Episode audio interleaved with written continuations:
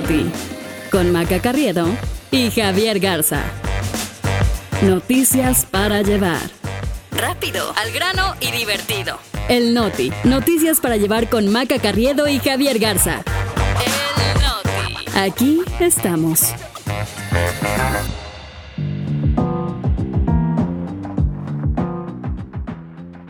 Es viernes 7 de julio, yo soy Maca Carriedo. Y yo soy Javier Garza, este es el Noti. Y nosotros, aquí estamos.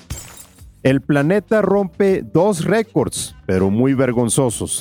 Elon Musk amenaza con demandar threads de Zuckerberg. Y mandamos a la basura a otro gobernador.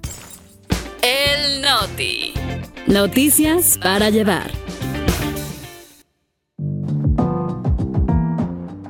Javier Garza, por fin es viernes, viernes de decir, el lunes lo checo en la chamba. Maca, buenos días. Sí, por fin llegamos al fin de semana, cerrando también la primera semana de julio, que ya se nos fue bastante rápido, la verdad. Y una cosa que a mí por lo menos me alegra es que los memes ahora también están saliendo de Julio Verne y de Julio Cortázar, hasta de Julio Regalado, y como quieran le meten un poquito más de diversidad. No les dejamos de recordar que ya que nos encuentran en Spotify, en Apple Podcast, en Amazon Music, en Google Podcast, en Treble y en iHeartRadio. Nos leemos con el hashtag el Noti en Twitter y ahora también en Threads. Yo ya abrí mi cuenta para que luego Maca no diga que soy un Contreras. Muy bien, estamos ahí, este, pues Javi, en el tren, en el tren para, para estar en contacto con todos. Y vámonos con la información, porque es viernes, pero hay información.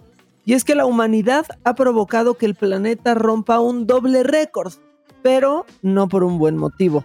Datos del Centro de Predicción Ambiental de Estados Unidos señalaron que el 3 de julio habría sido el día más caluroso del que se tenga registro histórico, pero ese récord duró apenas 24 horas porque al día siguiente, o sea, el 4 de julio, se volvió a superar. Y nosotros nada más fijándonos en los memes de julio. Sí, y esto no es como en las Olimpiadas en donde te emocionas porque un día se rompe un récord olímpico o mundial y luego al día siguiente se vuelve a romper. Aquí realmente estamos hablando de un problema y de una emergencia.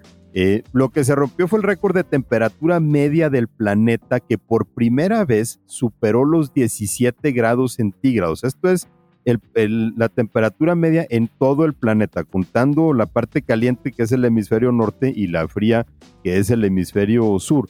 Eh, y esto es desde que se comenzó a llevar los registros allá por 1979 pero ni siquiera los datos que tienen, eh, datos históricos de los centros de predicción ambiental que datan de finales del siglo XIX, por ahí de 1880, ni siquiera en ese entonces había registros de tan elevadas temperaturas. la última vez que la temperatura media del planeta se había acercado a esos 17 grados fue en el 2016, por ahí del 14 de agosto, cuando llegamos a 16.8. Pero bueno, así esta semana vivimos una prueba más del calentamiento global que niega Donald Trump y algunos otros políticos. Eh, y ya sabemos y cada vez es más claro, Javi, pues el enorme daño que le hemos hecho a la Tierra, ¿no? Así es, lo que dicen los expertos es que las condiciones climáticas actuales son totalmente distintas a las que experimentaron nuestros ancestros, incluso que es distinto al clima que cualquier otra persona viva en el planeta haya experimentado hasta ahora. Y lo que estamos viendo, pues también empieza a tener ya repercusiones en la vida cotidiana. Por ejemplo, eh, te presiona muchísimo más la extracción de agua potable y eso contribuye al abatimiento de los mantos acuíferos. Te altera también los cultivos. Cualquier persona que tenga un jardín y pueda ver cómo se le ha quemado con el extremo calor de las últimas semanas, bueno, pues eh, digamos que traslademos eso a un campo de, cultivo, no a una hortaliza, por ejemplo, que puede resultar dañada por el calor y eso te afecta también la producción de alimentos. Javi, y eso sin contar, eh, pues ahí el fenómeno del niño y de la niña, ¿no? El niño que eleva la temperatura eh, de las áreas tropicales del Océano Pacífico y la niña que es lo opuesto, porque más bien tiene un efecto de enfriamiento. Sin embargo, ambos han comenzado a manifestarse a destiempo y pues ahí le suman a estas condiciones extraordinarias que estamos viviendo. Pues sí, el peor enemigo de la humanidad es la humanidad. Pues sí, porque no olvidemos que lo importante del clima, por lo menos hasta ahora, es que eran patrones predecibles, ¿no? Los fenómenos ocurrían más o menos en, tiempos eh, que ya se podían anticipar cada año. Y una de las consecuencias del cambio climático es justo eso, que se están saliendo un poco de, cuadro, empiezan a pasar antes o empiezan a pasar después o empiezan a pasar eh, en condiciones más extremas que antes y todo eso por supuesto altera la vida del planeta. Pero bueno, todo esto por supuesto, Maca, ya lo podemos empezar a leer en, threads, en esta nueva red social, o si le queremos llamar aquí hilos.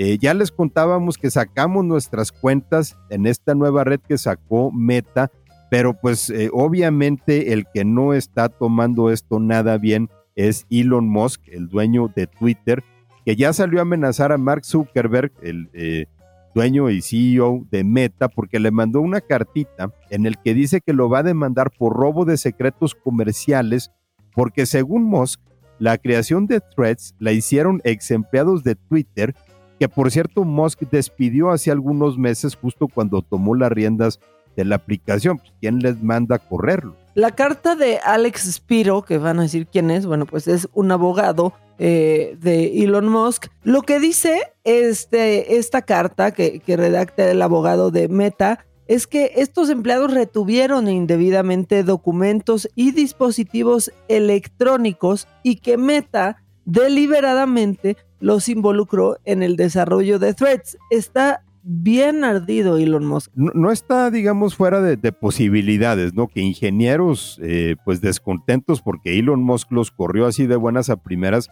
pues digamos que se habrían llevado, eh, si quieres, no documentos confidenciales o no información eh, que era eh, propia de, de, Twitter, pero sí su conocimiento, sí su experiencia, sí todas las habilidades que habían desarrollado cuando estaban armando Twitter. Ahora, la gente de Meta respondió diciendo que eso es falso y que nadie, según ellos, nadie en el equipo de ingeniería de Threads es un ex empleado de Twitter. Eso se me hace un poquito más difícil de creer, pero también lo cierto es que la ingeniería de una red social eh, para personas ya especializadas en esto no era nada del otro mundo. Oye, y también lo que queda claro es que Zuckerberg es el dueño de todos nosotros, de todos nuestros datos. O sea, sí demostró un enorme músculo con Meta, Javi. Solo las primeras 24 horas ya tenía 30 millones de usuarios registrados y hasta hoy es la aplicación gratuita número uno en la App Store este, del sistema operativo iOS. O sea, la verdad, todos tenemos ya threads, lo vayas a usar o no, porque aparte ahora creo que hay un problema que si eliminas threads, se elimina tu cuenta de Instagram y pues nadie quiere eso. Pero era lo que comentábamos ayer eh, de que Mark Zuckerberg pues le había dado en el clavo a la alternativa que mucha gente estaba buscando ya para salirse de Twitter, porque habíamos visto eh, mucha gente buscando ya la puerta por lo tóxico que se había vuelto esa red social, porque también los algoritmos se habían vuelto locos y te estaban poniendo cosas que ni al caso, pero las alternativas que había, Mastodon, Substack, eh, pues simplemente no satisfacían. Llega Mark Zuckerberg con una eh, aplicación atada a una que mucha gente ya tiene, ¿no? como lo es Instagram, y por supuesto se vuelve mucho más atractiva. que en ese sentido actuó rápido Zuckerberg, aunque también, por otra parte, pues lo que a mí me da mucha reserva, pues es el hecho de que tus principales redes sociales son las que pertenecen a una sola empresa. Javi, tienes toda la razón, se puso bien ardido el otro también a decir que bienvenida a la competencia, pero otra cosa era, era copiar. Y quiero hablar de algo que fue mi cosa favorita de ayer porque Bad Bunny metió en problemas al presidente, no es broma. Y es que eh, YouTube le bloqueó temporalmente el video de la mañanera del jueves porque no contaba con los derechos de autor para poner la canción 1% de Bad Bunny y Grupo Frontera. Horas más tarde, la mañanera ya estaba nuevamente en línea, pero sin el fragmento de la canción, porque aunque seas presidente, YouTube te baja el contenido si lo usas sin derechos de autor. Y en este caso YouTube ha sido mucho más eh, rígido y mucho más estricto, incluso con personajes eh, políticos prominentes, eh, que Twitter, por ejemplo, que a veces los deja hacer lo que quieran. Eh, por lo menos estamos hablando aquí de una red social que no es propiedad ni de Mark Zuckerberg ni de Elon Musk. Pero aquí el caso es que luego del trago amargo que el colegio malo le hizo pasar al presidente, pues hubo una reunión en Palacio Nacional con gobernadores aliados de la 4T. Según esto, que los temas de la agenda fueron salud y educación. Eh, también hubo una reunión solo con gobernadores del sur, según esto, para hablar sobre seguridad e inmigración, pero ya sabemos de lo que realmente se tratan las reuniones del presidente con los gobernadores. Y es que, Javi, a ver, si han visto las noticias esta semana, si han escuchado el notice sin falta como esperamos que lo hayan hecho, no hemos parado de hablar de lo que sucede en Chiapas, en Guerrero, en Veracruz, de todas las cosas en materia de seguridad que no van nada bien entre secuestros masivos, decomisos de drogas, enfrentamientos armados, levantamientos de civiles que dicen ser autodefensas y hasta la filtración de videos Javi, de desayunos de autoridades municipales con líderes de la delincuencia organizada. Es evidente, Javi, que algo no marcha bien y de algo más tendría que estar hablando el presidente, no, no recomendar a Bad Bunny. En la reunión con el gabinete de seguridad y el presidente estuvieron los gobernadores de Chiapas, Rutilio Escandón, que por fin salió de su escondite en el que se había metido cuando secuestraron a trabajadores de la Secretaría de Seguridad Estuvo la gobernadora de Campeche, Laida Sansores, que se ha tomado un respiro de sus martes del jaguar, el de Oaxaca, Salomón Jara, el de Veracruz, Huitláhuac García, dándose una pausa de las eh, aspiraciones a tirano y déspota que tiene en ese estado. García fue el último en salir de, de Palacio y dijo que hoy se informaría en la mañanera sobre acciones para contener la migración. Pero aquí lo cierto es que el presidente en realidad sigue enganchado en otras cosas.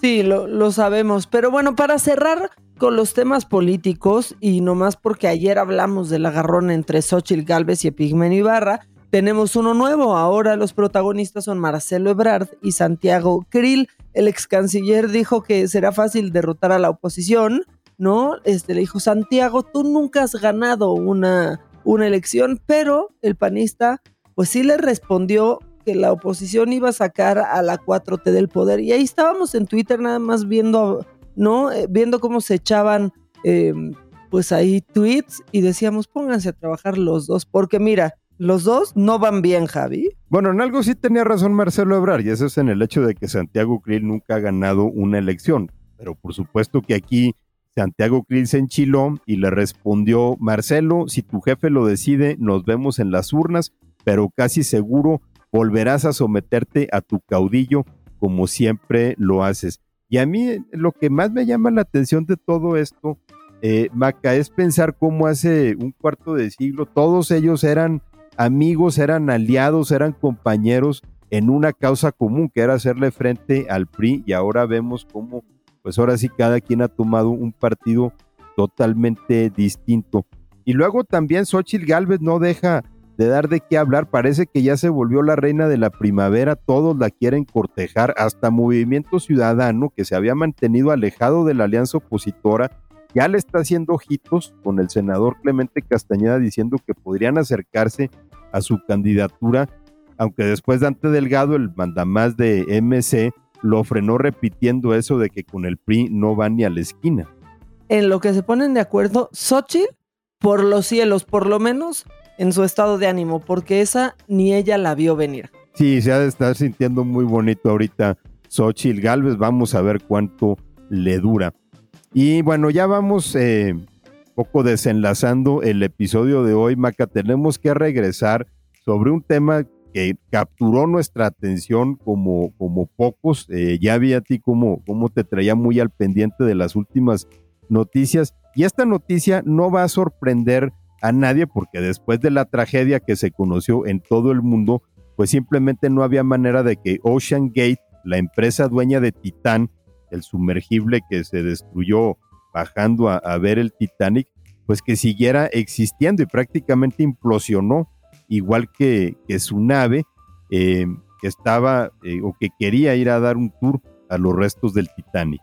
Anunciaron lo que ya no era necesario, la verdad, pero bueno, eh, en su página web pusieron que suspenden operaciones de exploración y comerciales. De hecho, tenían dos descensos programados todavía para el 2024.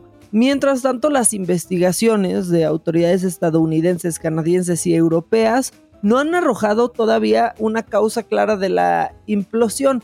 Se sabe que el Titán se destruyó por la alta presión del fondo del mar, unas 400 atmósferas o 400 kilos de presión por cada centímetro cuadrado de superficie de la nave. Y de toda esta nota, eso fue a mí, Javi, no sé tú, lo único que me dio paz, porque la gente, pues, dentro de esta tragedia, no lo sufrió como podría haber sido, Javi, como nos lo imaginábamos, ¿no? Quedándose sin oxígeno o algo así. No, fue instantáneo en un microsegundo y ni se dieron cuenta. Si acaso a lo mejor si le sonó alguna alarma de que algo estaba fallando en el casco de la nave, pudieron haberse dado cuenta de lo que se acercaba, pero la realidad es que fue una muerte instantánea. Eh, ahora, en este, en este caso, vamos, se sabe qué fue lo que sucedió, lo que no se sabe es exactamente qué parte de la estructura de la nave falló, ¿no? Si fue algún remache, si fue alguna junta, si fue alguna puerta o la ventana. Eh, el director de la empresa, Stockton Roach, pues fue una de las cinco víctimas, entonces pues eh, tampoco está claro quién quedó al mando. Algunos lamentan que se trata del fin de una era de exploración, aunque otros exploradores han criticado a la empresa por sus deficientes medidas de seguridad y el hecho de que estaban cobrando los viajes a los turistas, ¿no? Cuando la exploración pues más bien se ha hecho con expertos que repiten los viajes y las experiencias hasta, hasta estar seguros de que se han minimizado los riesgos. Javi, y ya que es viernes, este, y luego hacemos recomendaciones de series y cosas que ver, en Netflix está Échatelo tú también, Misterios del Titanic, este documental que hizo James Cameron. No es nuevo, es de hace unos años, pero está Javi buenísimo. Yo lo vi y de pronto dije, es que en serio, en serio, en serio, ¿cómo pensábamos que estaba bien cómo bajaba el titán con las mangueritas de fuera? O sea, ves todo este trabajo que han hecho los rusos, cómo podían bajar lo que tenían que hacer para, para lograrlo, está de verdad muy interesante. Aparte de que sí logran meterse, pues ahí con distintos robots y demás, a las entrañas del Titanic. Velo, está buenísimo. Misterios del Titanic se llama ha sido todo un proceso de, eh, más de dos décadas de ir perfeccionando este tipo de naves, eh, desde la primera que descubrió los restos del Titanic hasta las que usó Cameron para filmar la película y después en las que bajó para este documental. Sin embargo, quizás se llegó a un punto en el que cualquiera dijo, pues yo también lo puedo hacer y ahí están las consecuencias. Pero si tiene razón con ese documental, es una muy buena recomendación para este fin de semana. Pero como también ya es viernes, Maca, nos toca hoy sacar la basura y eh, ya llevamos varios, pero la verdad es que no dejan de dar motivos para mandar gobernadores a LB. ¡Basura! A la basura. Y les prometemos que ya no queremos seguir, o sea, ya, ya no queremos seguir con esto que ya parece una tradición de que cada viernes un gobernador distinto termine aquí, pero pues hoy le toca a Alfredo Ramírez Bedoya, gobernador de Michoacán, porque luego del asesinato de Hipólito Mora, ex líder de las autodefensas, responde casi casi culpando a la víctima y diciendo que él le había ofrecido irse a Morelia por seguridad, pero pues que eh, Hipólito no aceptó. Es este tipo de declaraciones inauditas en una autoridad porque es simplemente desnuda la forma como intentan evadir o minimizar el problema. Es cuando eh, dicen que a una eh, mujer la violaron por la forma en que andaba vestida. Ese es básicamente el equivalente.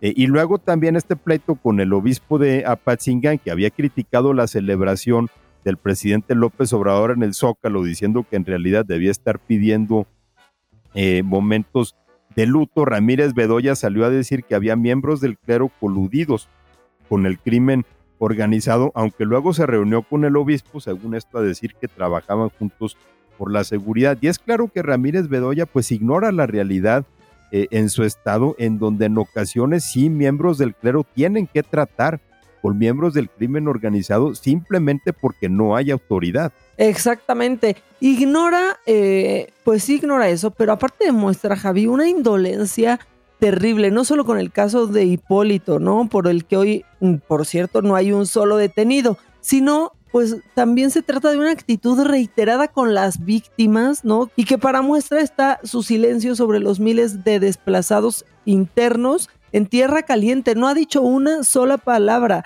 Tampoco ha hablado sobre el gran número de asesinatos en su estado. Solamente en junio, Michoacán estuvo en el top 5 de, de estados con mayor número de homicidios dolosos a nivel nacional. Ahí ahí alcanzando a Guanajuato. Pero para los ojos del gobernador, pues la culpa es del obispo. Entonces ahí está la medida de su indolencia. Por eso lo mandamos este viernes a la basura. De veras sí hay que hacer la promesa hoy, Maca, de que la próxima semana nos vamos a buscar a alguien más. Pero la verdad es que se lo ganan a pulso. Por lo pronto ya nos vamos. Sí, vámonos. Por lo pronto algo que no nos haga enojar tanto, porque ya ahorita yo me quedé bien enchilada y es viernes y se trata de irnos llevándola leve. Vámonos ya, eh, Javi, nos escuchamos el lunes. Si se quieren poner en contacto con nosotros, usen el hashtag el Noti en threads y en Twitter, pero nos pueden escribir directo a nosotros también. A mí me encuentran en eh, Twitter, en Instagram y ya en threads, aunque apenas voy a empezar a ver con qué se come esa cosa en arroba Ramos. Y a mí en arroba maca-online. Que tengan un gran fin de semana, hagan lo que quieran, destrámpense, pero cuídense y el lunes aquí nos escuchamos. Esto fue El Noti con Maca Carriedo y Javier Garza. Noticias para llevar. Rápido, al grano y divertido. El Noti. Noticias para llevar con Maca Carriedo y Javier Garza. Aquí estamos.